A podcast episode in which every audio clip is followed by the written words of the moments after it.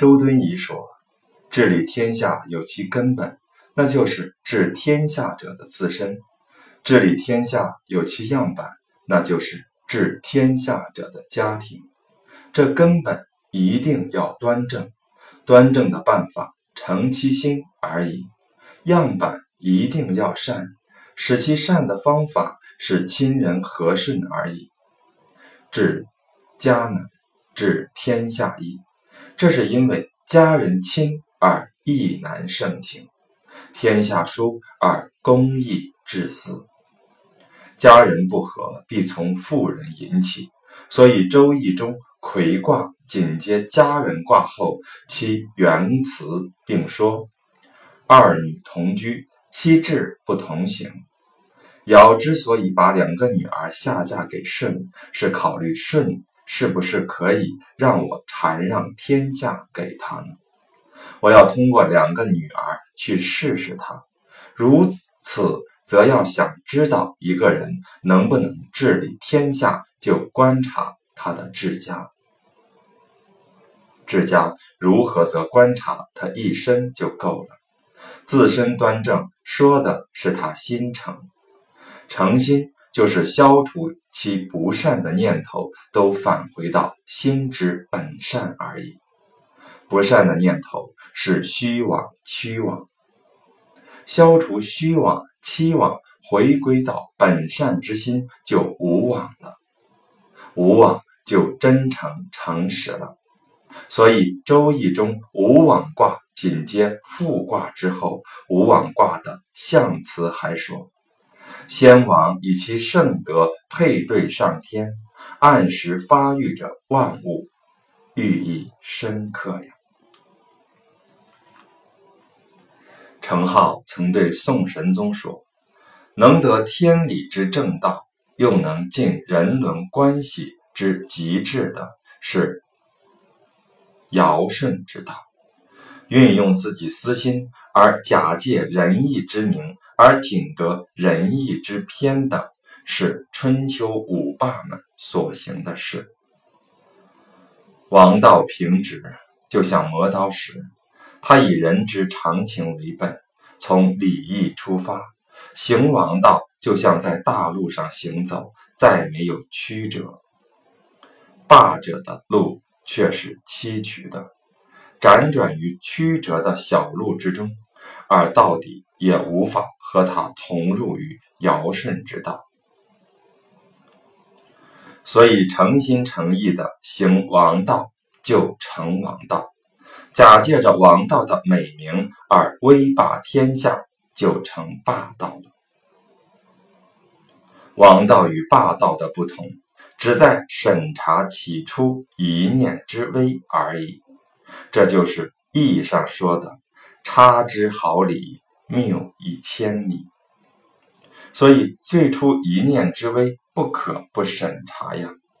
希望陛下您考察古代圣王之言，考察人事之力，明白尧舜之道本具备于自身，然后反身求己而成其心，推广其道而行于天下，那就是。天下万事的幸福呀！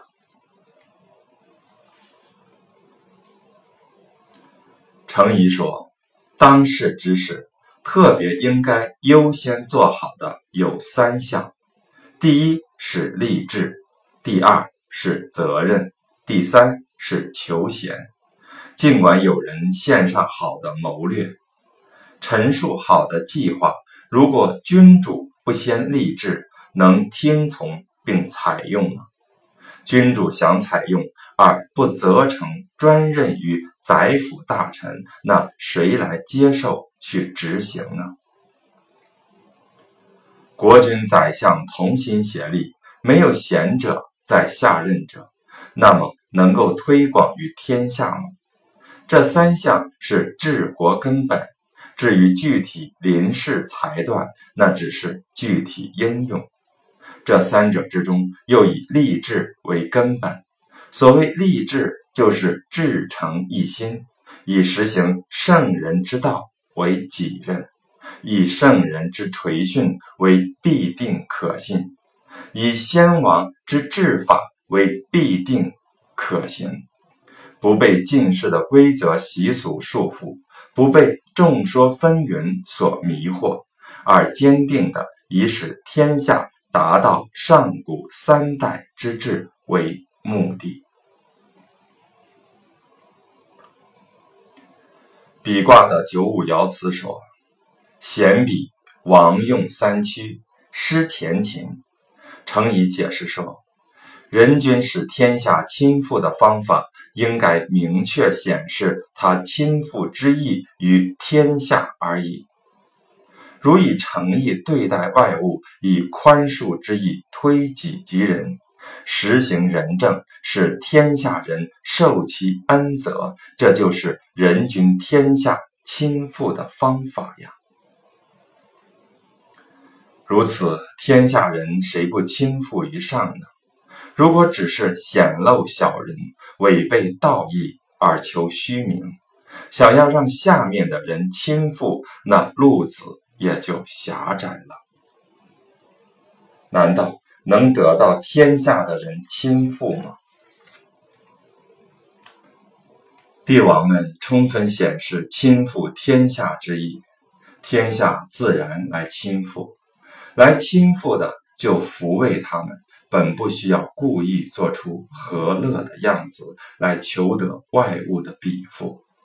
就像田猎中的三面驱兽，禽兽逃去的不去追，自行来的。则取之，这是王者功德浩大，所以其民心情舒畅，其乐融融而不知所为。不仅人君比附天下之道如此，大帅人之相护亲附莫不如此。以臣下对于国君而言，竭尽其忠诚，贡献其财力，乃是显示其。亲附君上之道呀，任用或是不任用，在君上而已，不可阿谀奉承，求得君主亲任自己。在朋友之间也是这样，修身诚意以待来者。至于亲附与否，则在于他人，不可花言巧语，做出讨好人的姿态，屈从苟合。去求得别人亲附自己，对于乡里亲戚，对于普通的人，全都如此。这就是三居失前情的含义呀。古时候，自公卿大夫而下，职位各与其德行相称，终身居其职，得其应得之分；职位低。而与其德高不相符的国君，就会提举之而进于高的职位。世人修习学业，学成了国君，就会求其出任，这都与个人没有关系。农工商人勤于他的事物，享受他应得的分献，所以人人全都各有其定制。而天下之心可以统一，后世从庶民士人直至公卿，天天想的是得到尊荣；农工商人天天想的是能够富贵奢华，亿兆人之心一起追逐利欲，天下纷纷，怎么能够统一呢？想要不乱，难啊！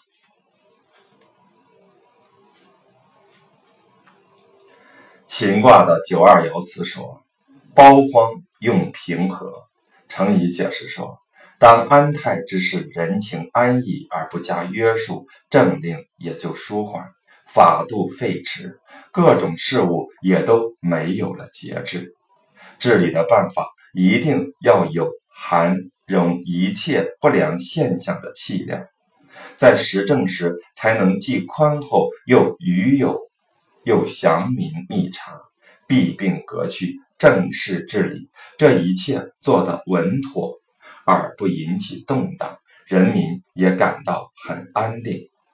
如果没有胸怀宽广的气度，就会有愤恶急于求成之心；缺乏深远之谋，就会有急暴乱纷乱之病。这样原有的深弊未能革去，而眼前的患害已经产生，所以安定而革除弊病，在于有包容之量。自古太平治世，定会渐渐至于衰退，这是由于人们在太平之世习惯于安逸，因循不思作为而形成的。除非有刚果决断的君主，英杰伟烈之辅臣，不能挺起特出奋发而革除其弊。所以说要用平和。有人怀疑上边说包荒是包含宽容，这里又说用平和是要发奋改革，似乎是两相矛盾的，而不知。以含容之量来推行刚果之措施，才是圣贤的作为。《周易》观卦卦辞说：“观，贯而不见，有福与弱。”程颐引胡元的话解释说：“君子居于高的位置上，作为天下人的表仪榜样。”一定要极力表现你的庄严谨谨。程颐说：“就像祭祀之前洗手时那样，不要使自己的敬诚之心有一点点的消散；又像祭祀中献祭之后，天下之人全都会极尽他的信仰，十分尊敬的仰望着你了。”大凡上至整个天下，下至一国一家，以至于万事之所以有不能和谐合一的，都是由于有隔阂。没有了隔阂，就能相合了。大自天地，小至万物，都是由于相合才能生成。凡是不能相合的，都是隔阂。如君臣、父子、亲戚。朋友之间有离二之心，有怨恨不协的，是由于缠邪之人在中间挑拨，消除了间隔，使之相合，则互相之间全都会融合了。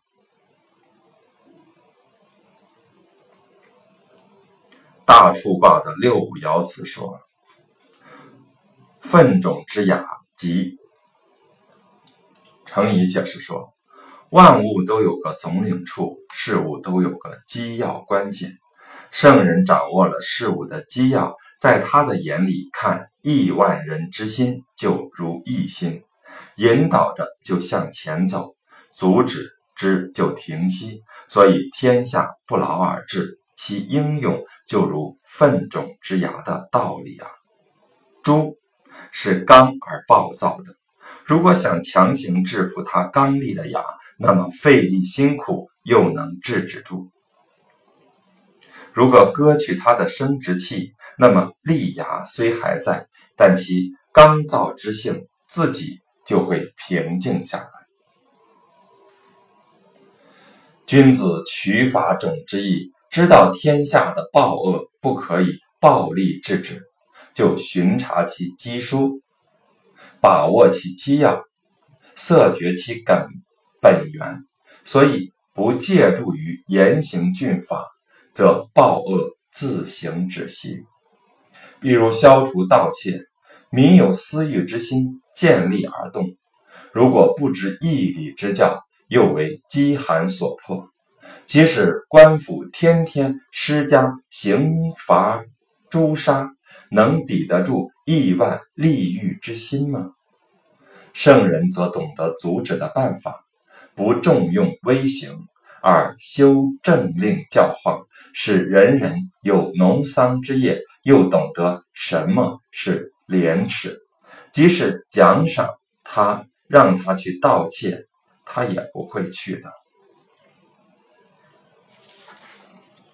周易解卦的卦辞说：“解，立西南，无所往，期来复吉，有攸往，速吉。”程颐解释说，西南方是象征大地的坤方，坤体广大平易，当天下大难刚刚解除之时，人们刚从艰苦中解脱出来，不能再用繁政苛法严夹治理，应当以宽大简易之政加以调节，这才是合宜的。险难解除以后，就平安无事了。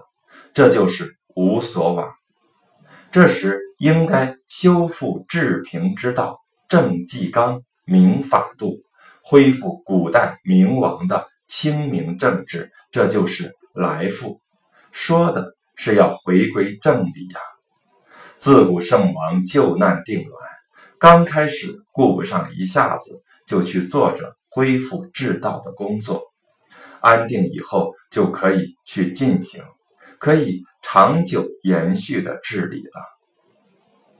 汉代以下乱除以后，就不再有所作为，只是随时维持而已，故不可能成就大治。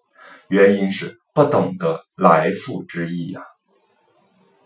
有攸往速吉，是说还有应当消除的事，则早一点做了才吉利。应当解除而没有彻底解除的，不早一点消去，就会再度发展起来，直到强盛。那些重新出现的问题，不早一点解决，就会渐渐积大。所以说，速则急。有一物，必然有一物的法则。如做父亲就止于慈，做儿子就止于孝，做人君就止于仁，做丞相就止于敬，以此推广到万事万物，莫不各自有其所当止之所。事物能够止于当止之所，就安定；不能止于当止之所，就悖乱。圣人之所以能够顺物之情而使天下治理，不是能为事物订立一个法则，只不过是让事物各自止于当止之所罢了。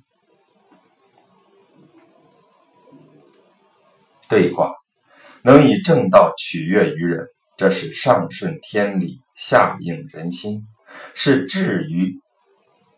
正至善的取悦人的方法，至于那违背正道而去求得百姓赞誉的人，那是苟且取悦之道。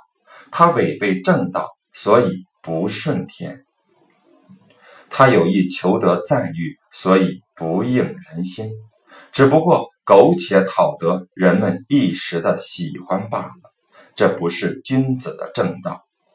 君子之道。其取悦于万民，就如天地施恩于万物，感动其内心，因而悦服而不会厌弃。天下之事，不进则退，没有定于一处的道理。既记卦到最后一爻，不能前进，就停止了。但没有永久的停止，停止后接着衰乱就到来了。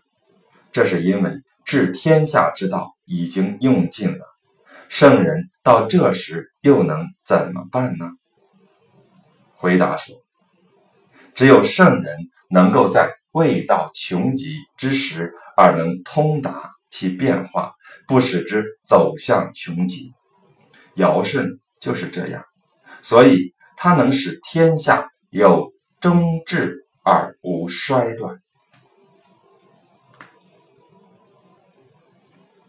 为民众设立一个君主，目的是要他养民。养民的办法在于爱护民力，民力充足了，那么生息养育才能实现。能够生息养逸，就能使教化流行而风俗善美。所以治国要以民利为重。《春秋》一书，凡动用民力之事，一定记载。其所兴建的事项违背了农时而害于道义，固然是罪恶。即使是何时何意的，也一定要记载，以显示劳动民力是重大的事情啊。后代的君主懂得了《春秋》这项意义，也就懂得了慎重对待使用民力了。然而，《春秋》中也有动用民力很大却没有记载的，这其中教导后人之意是深刻的。如喜公修办公，傅孟公，并非没有动用民力，然而。不做记载，乃是应当使用的。国君懂得这一意义，就懂得了治理政事的先后轻重了。修养自身，齐一家政，以至于平治天下，这是治政的大道。建立治法纪纲，划分并摆正百官的职责。顺应天时，以裁断处理事务，以至于创立制度，以穷尽天下之事。这是治政的具体方法。圣人治理天下的方法途径，只有这两个方面而已。程颢说：“前代圣王之事，是以仁义之道治理天下；后世。”只是用法令控制天下，治理政事需要有大计大纲，又需要具体的礼乐制度。比如率先垂范做好下属的表率，相关读法、平抑物价、审重、审度量衡等，都是不可缺少的事。人各自亲近自己的父母，然后就能使天下人。各自都不单单亲近自己的父母。仲弓曾经问孔子：“怎么能够了解天下的贤才而举荐他们呢？”孔子说：“你只举荐你了解的，你不了解的，难道别人就会舍弃吗？”从这问答就可以看出中共与圣人用心大小的区别。推广这种用心大小的不同，那么用心之小者发展下去，此心可以亡国；用心之大者扩展开去，此心可以兴邦。这两种用心的不同，只在于公心与私心的差别。程颐说：“治国之道，也有从根本上说的，也有从形式上说的。”从根本上说，治国只是纠正君心之非，端正君心以端正朝廷，端正朝廷以端正百官。从形式上说，不救时弊则已；若要救弊，必须变革，大变就大义，小变就小义。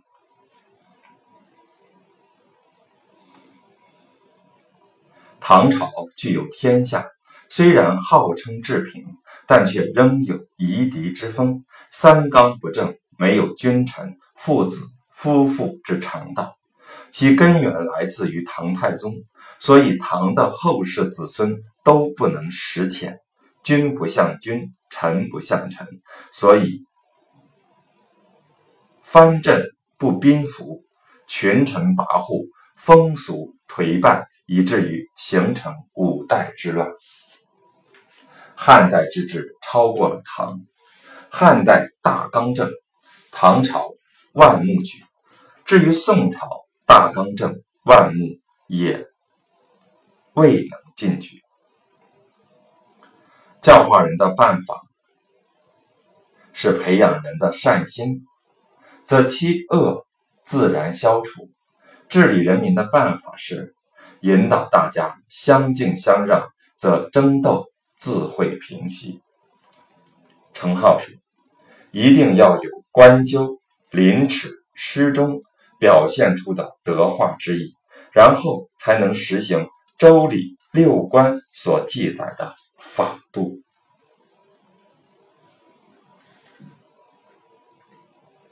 君主行仁，就没有人不仁；君主行义，就没有人不义。天下的治乱取决于君主的仁或不仁。君主之心一离开，是那么非就在其心中产生了。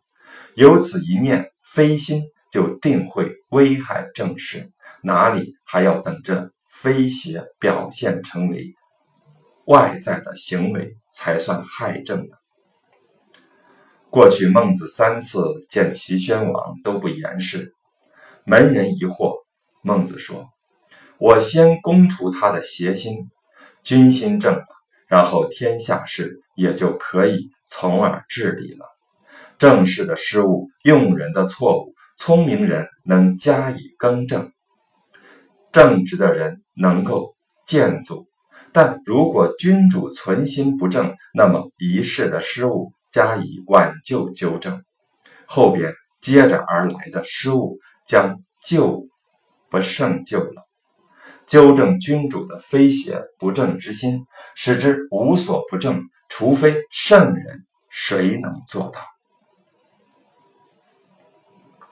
张载说，孔子谈到治理一个具有千辆战车的国家时，没有谈到礼乐行政，而是说。节省用度，爱护人民，一时百姓要遵循农时。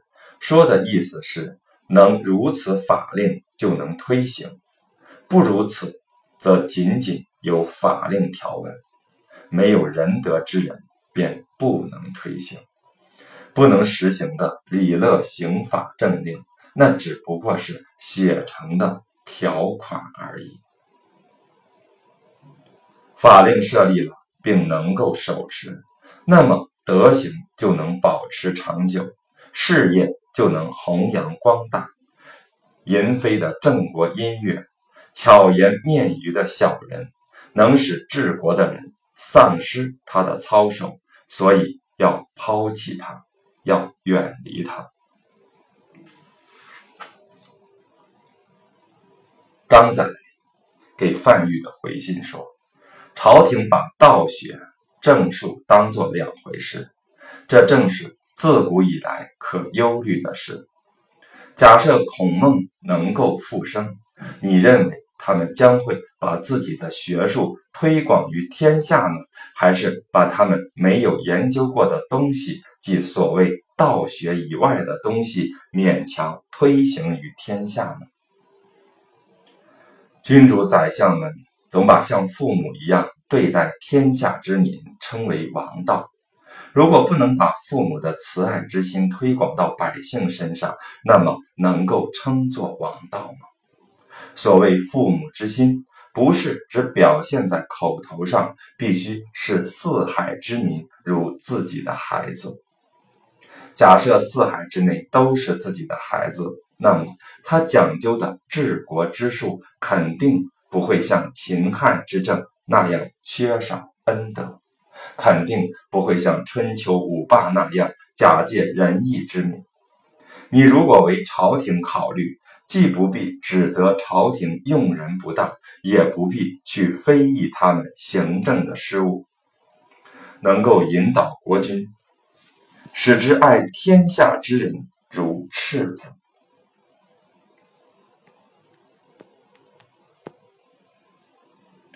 则其智德必日日更新，